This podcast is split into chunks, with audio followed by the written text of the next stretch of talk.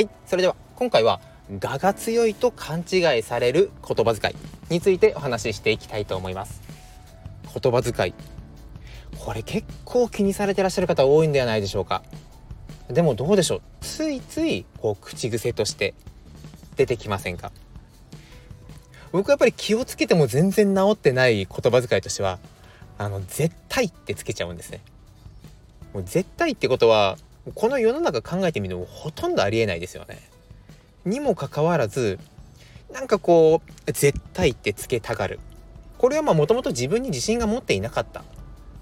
その中でこう強く見せたい。自分を大きく見せたい。ということでこう言い切れる自分になろうという、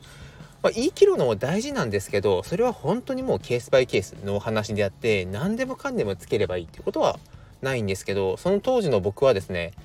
なんとかこう自分を大きく見せたいと思って絶対とか必ずとか任せてく任せてくださいいいのか。任せてくださいはいいですね。絶対とか必ずとかそういう強い言葉を出していたんですね。もうその中で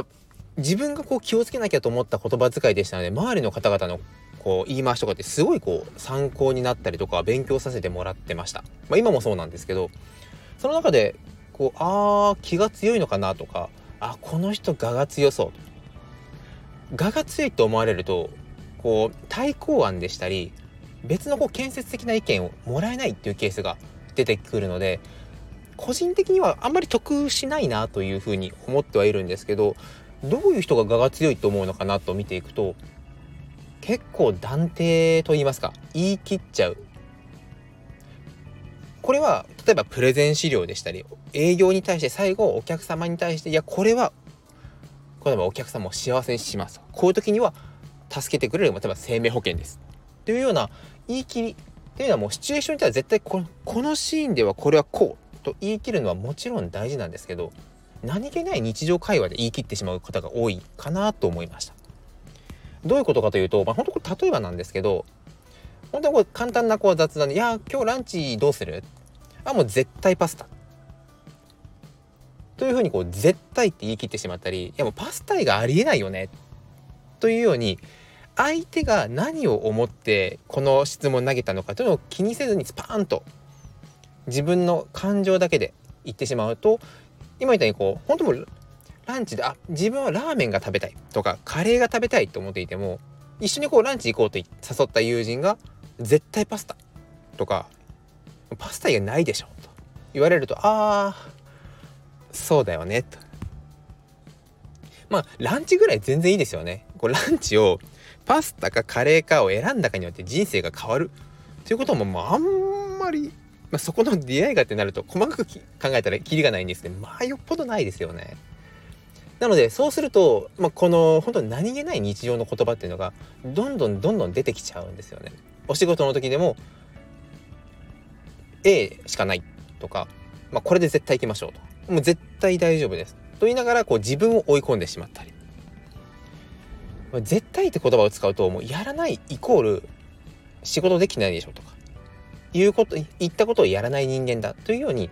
ある意味こう、まあ、レッテルではないんですけど、まあ、レッテルになるのかな言われてしまうこともあります。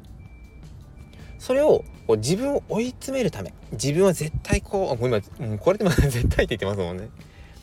自分をやるとこう追い込むためにこう絶対とかいついつまでに必ずやります。というお尻を決める方法ももちろんあるんですけどこれがこうどんどんどんどんこのあれにもこれにもってなってきてしまうとああこの人って他の案出しても受け入れてくれなさそうとか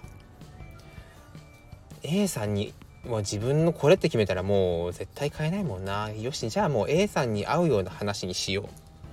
というようにどうしてもだんだんだんだんこのお願いだったりとかいろんな案の提案とかが少なくなってきますしなんなら相談もですね減ってきます。以前ですね配信の方でこう相談される人っていうのはこう相談したいと思っている人って普段相談するべき相手のイライラしてる時の受け答えとか怒った時の対応とかって見てないようでしっかり見ているのであこの人に言うとガミガミ言われるだけだなとか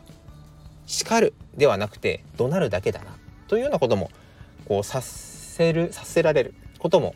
多いのでこの言葉遣いっていうのはこの先の可能性を消してしまう可能性があります。絶対ではないです。